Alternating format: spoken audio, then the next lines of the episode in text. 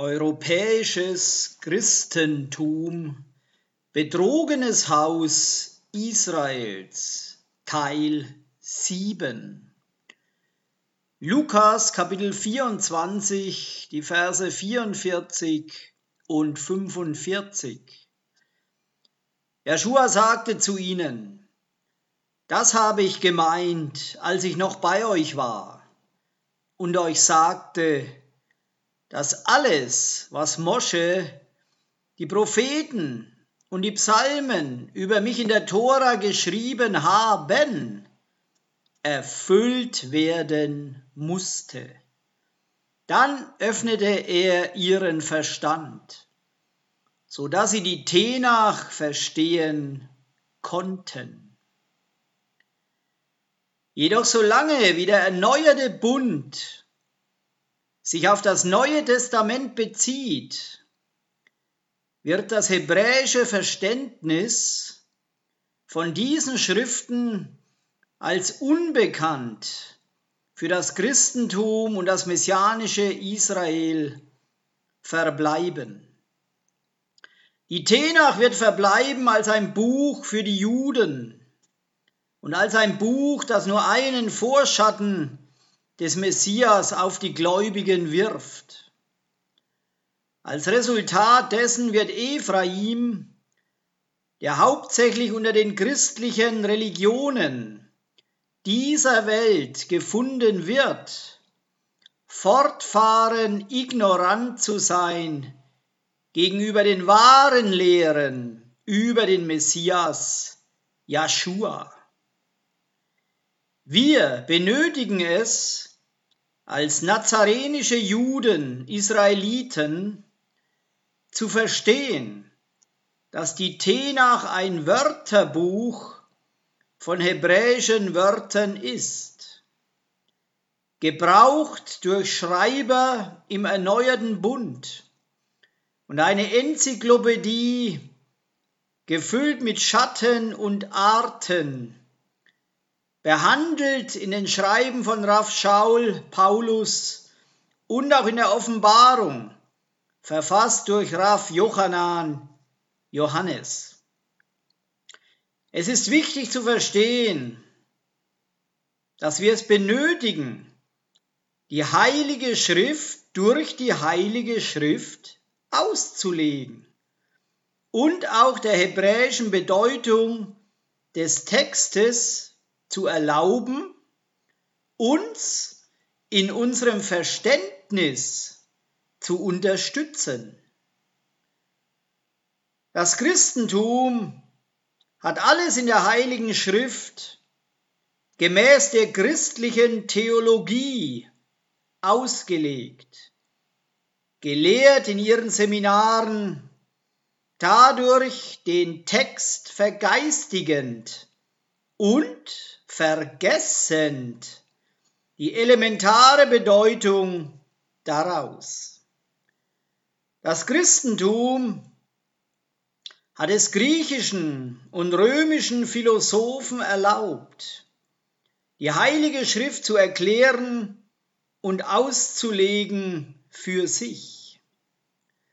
Als ein Resultat dessen finden sie sich in einem Sumpf von übertriebener Vergeistigung des Textes, anstelle es dem Text zu erlauben, für sich selbst zu sprechen. Viele sogenannte Gläubige an den Messias wollen den Einfluss der mündlichen Traditionen während der Zeitperiode des Messias und seiner Jünger nicht anerkennen eingeschlossen Raff Schaul, einem Pharisäer. Durch das Studium der Rollen vom Toten Meer und einige der apokryphischen Bücher, die in einigen Bibeln enthalten sind, kann man eine Vorstellung über die verschiedenen religiösen Praktiken und Sekten während der Zeit des Messias bekommen.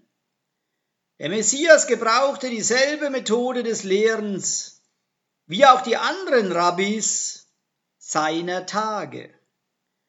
Zum Beispiel haben die pharisäischen oder rabbinischen Lehren mehr als 5000 Gleichnisse, von denen mehr als 800 Gleichnisse über das Königreich sind.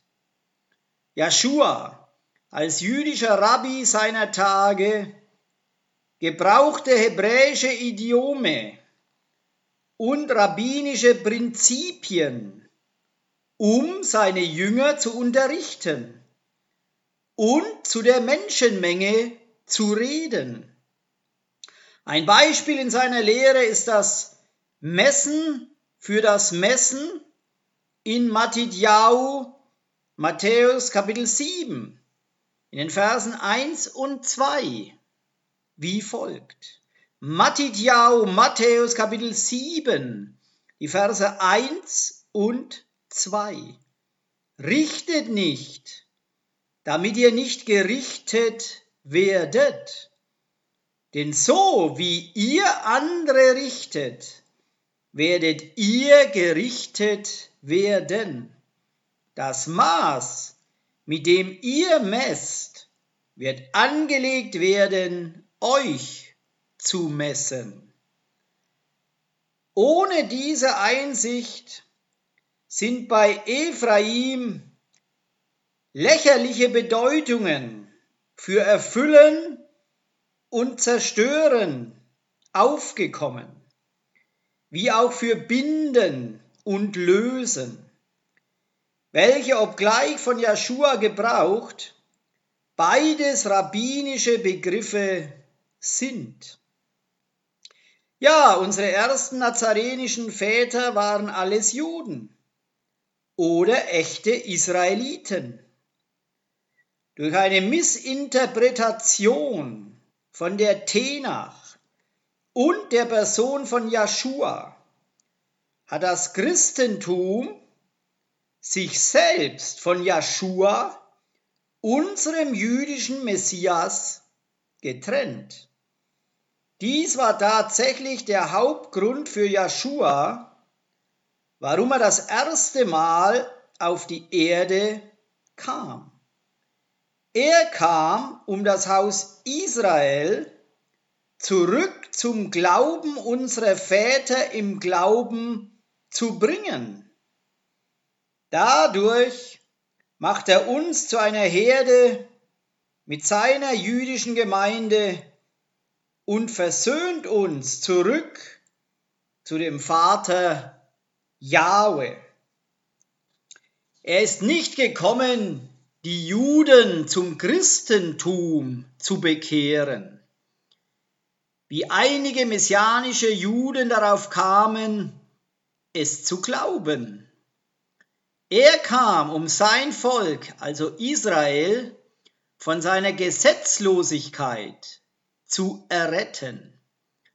All die Bündnisse, die Jahwe mit unseren Vätern im Glauben gemacht hat und später mit den Kindern der Israeliten, die in der Wüste gestorben sind, sind immer noch gültig für die israelitischen Gläubigen, die der Vater herausruft aus den falschen religiösen Systemen der Welt. Wie er selbst durch Mose in 5. Mose Kapitel 4 in den Versen 30 und 31 auf diese Weise sagt. 5. Mose Kapitel 4, die Verse 30 und 31. Wenn du in Not bist und wenn alle diese Dinge dich getroffen haben, am Ende der Tage wirst du zu Jahwe, deinem Elohim, umkehren und auf seine Stimme hören. Denn ein barmherziger Elohim ist Jahwe, dein Elohim. Er wird dich nicht aufgeben und dich nicht vernichten und wird den Bund deiner Väter nicht vergessen, den er ihnen geschworen hat. Obwohl die meisten im Haus Israel, im Haus Ephraim lehren, dass alle diese Bündnisse nach Jeschuas Auffahrt zum Himmel aufgehoben wurden, sagt uns Jahwe, dass er sie nicht vergessen würde. Es ist aus diesem Grund, dass wir auch aus Maleachi Kapitel 3, Vers 6 lesen, wo Jahwe sagt, Maleachi Kapitel 3, Vers 6, Nein, ich, Jahwe, ich habe mich nicht geändert, aber ihr, Söhne Jakobs, ihr habt nicht aufgehört. Die zweifache Verheißung, die Jahwe zu unseren Vätern im Glauben gemacht hat, Abraham, Isaac und Jakob, wird bald zur Erfüllung kommen, ob dies das Christentum glaubt oder nicht. Wie auch prophezeit durch den Propheten Jirmejahu, Jeremia, in Jirmejahu, in Jeremia Kapitel 31, in den Versen 1 bis 12 wie folgt.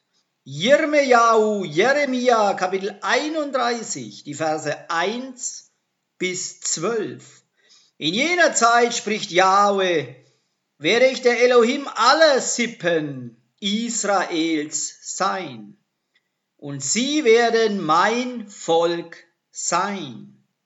So spricht Yahweh. Das Volk derer, die dem Schwert entronnen sind, hat Gnade gefunden in der Wüste, als Israel wanderte, um zu seiner Ruhe zu kommen. Jahwe ist ihm von ferne erschienen. Ja, mit ewiger Liebe habe ich dich geliebt. Darum habe ich dir meine Güte bewahrt.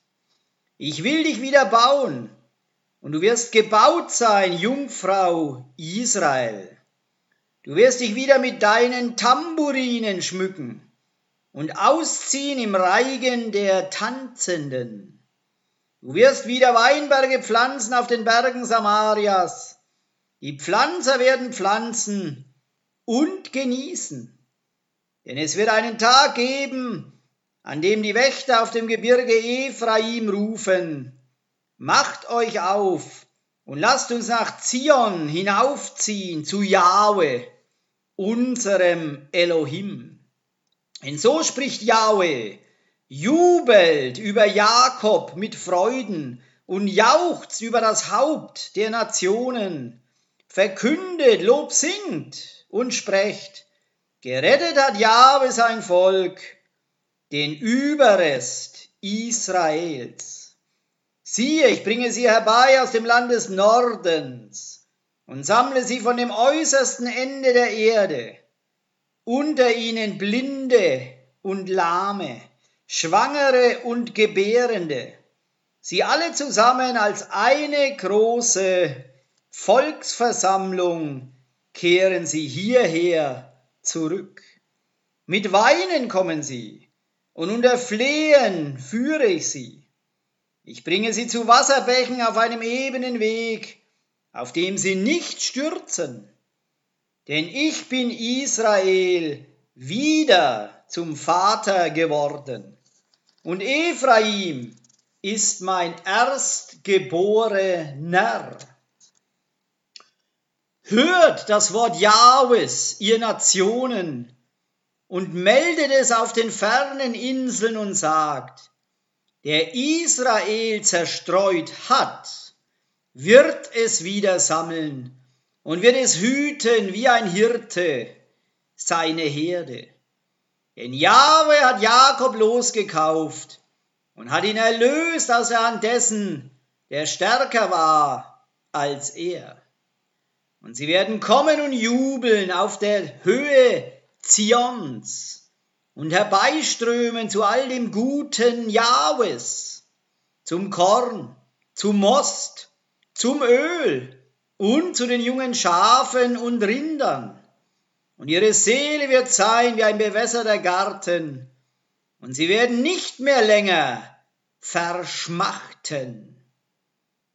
Esau unter der Verkleidung der römisch-katholischen Kirche der stärker als er war, hielt die meisten von Jakobs Kindern in den letzten 1800 Jahren unter Gefangenschaft, veranlassend sie unter die Flüche von 5. Mose 28 zu bringen und sie verhindernd zu empfangen die Segnungen von Abraham und ihnen eine gefälschte Erlösung anbietend durch einen falschen Messias, der kam, um die Tore abzuschaffen, mit der Belohnung für die Erretteten zu verbringen das ewige Leben im Himmel und für die Bösen es zu verbringen im niemals endenden Feuer. Der Punkt ist, nun, da wir wissen, dass wir wieder Erben der Verheißung Jahwes die er zu Abraham gemacht hat, sind durch seinen einen Samen Joshua, sollten wir die Tora entsprechend des Messias strenger Halacha halten. Gegeben in Matthäus, Matthäus Kapitel 5 in den Versen 6 und 7 und an das kommende Königreich von Elohim Yahweh glauben. Matthäus, Matthäus Kapitel 5, die Verse 6 und 7. Wie gesegnet sind die, die hungern und dürsten nach Gerechtigkeit, denn sie werden gesättigt werden. Wie gesegnet sind die, die Barmherzigkeit zeigen, denn ihnen wird Barmherzigkeit erwiesen werden.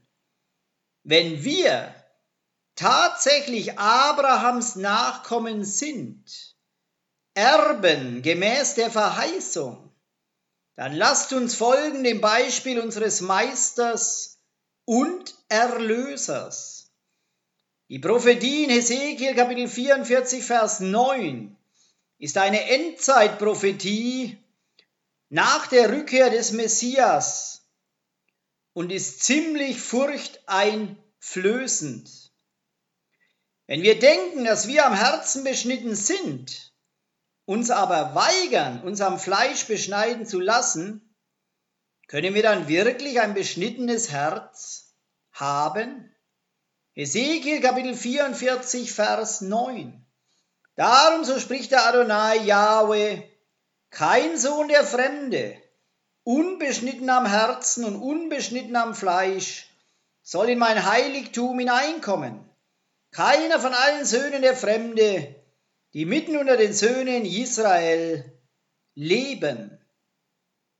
Ist das nicht gleichbedeutend mit Rebellion?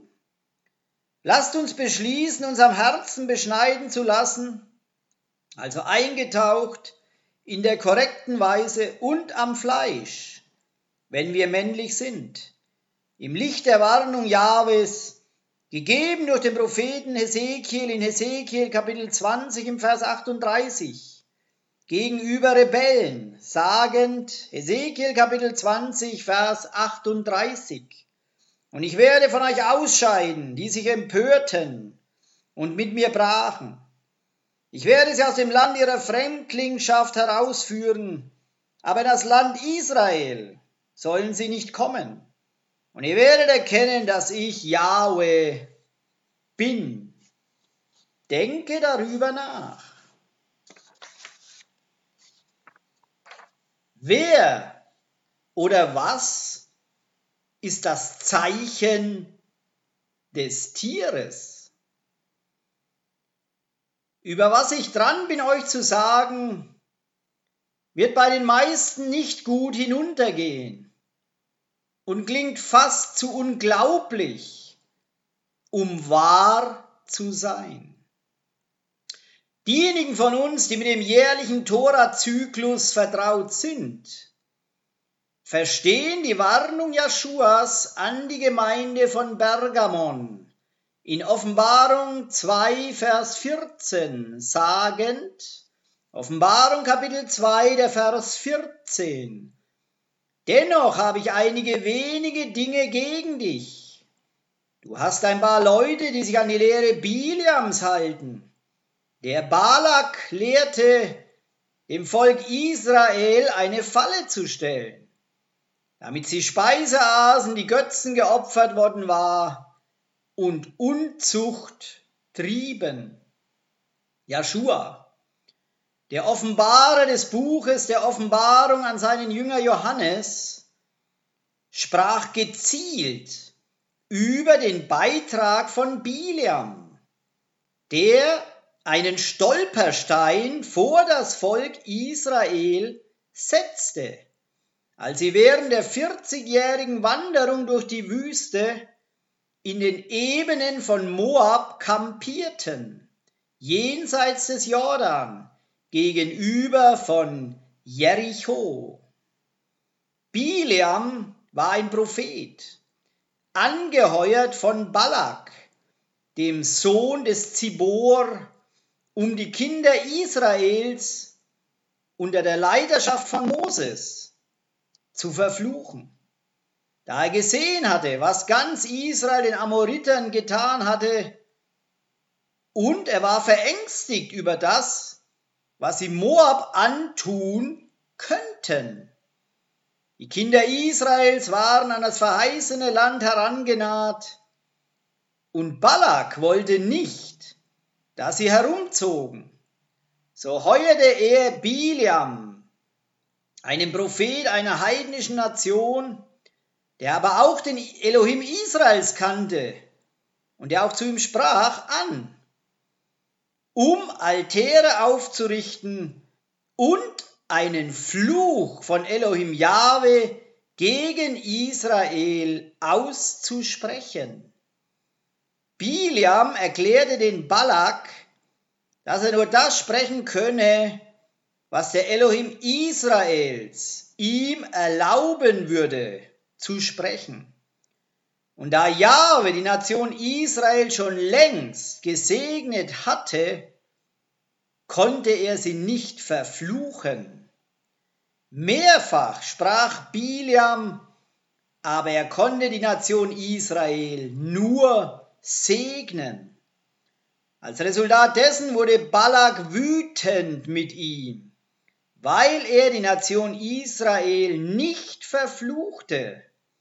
So, letzten Endes wegen Habgier, da es eine beträchtliche finanzielle Belohnung für den involvierten Biliam gab, bot er eine andere Herangehensweise dem Balak an dass sie die Söhne Israels mit ausländischen Töchtern verheiraten sollten, und auf diese Art und Weise würden sie ihre Identität als die Nachkommenschaft von Abraham durch Isaac und Jakob verlieren. Als ein Resultat dessen würden sie andere Bräuche mit ihren vermischen, dadurch vermindernd den Wert ihres Erbes und würden allmählich ihre Kultur und Identität vergessen und wie die Nationen um ihnen herum werden.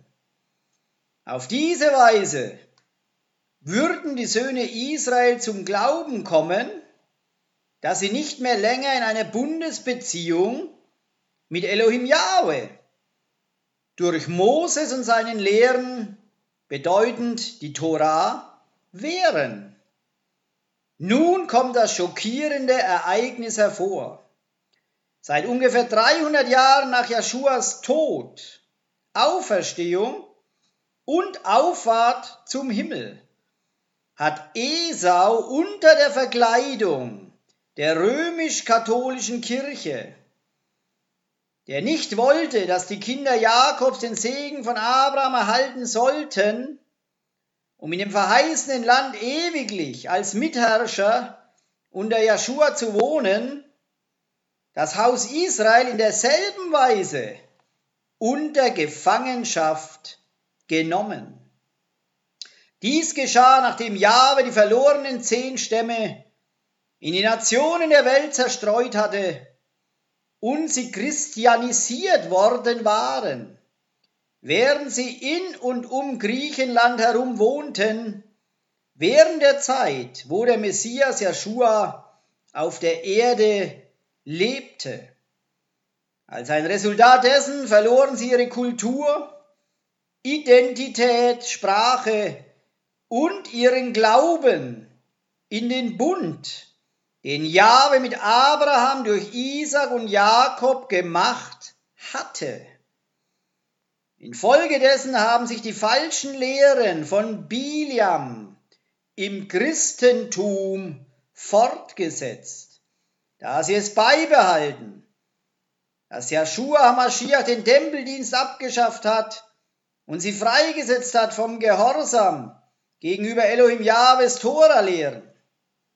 Die Hauptabsicht der Kirchen der Welt war und ist, dass das Haus Israel seine Identität als Elohim Jahwes Volk vergessen sollte und die Lehren von Moses verwerfen sollte, verändern den Brauch des Schabbat, der Feiertage der Heiligen Schrift und koscheres Essen, wie der Prophet Hesekiel prophezeite, dass es geschehen würde in Hesekiel Kapitel 22 in den Versen 25 und 26 sagend, Ezekiel, Kapitel 22, die Verse 25 und 26, dessen Ober in seiner Mitte sind wie ein brüllender Löwe, der Beute reißt, Seelen fressen sie, Reichtum und Kostbarkeiten nehmen sie, seine Witwen lassen sie zahlreich werden in seiner Mitte, seine Priester tun meinem Gesetz Gewalt an, und entweihen meine heiligen Dinge. Zwischen heilig und nicht heilig unterscheiden sie nicht. Und den Unterschied zwischen unrein und rein lassen sie nicht erkennen. Und vor meinen Schabbaten verhüllen sie ihre Augen. So werde ich in ihrer Mitte entweiht.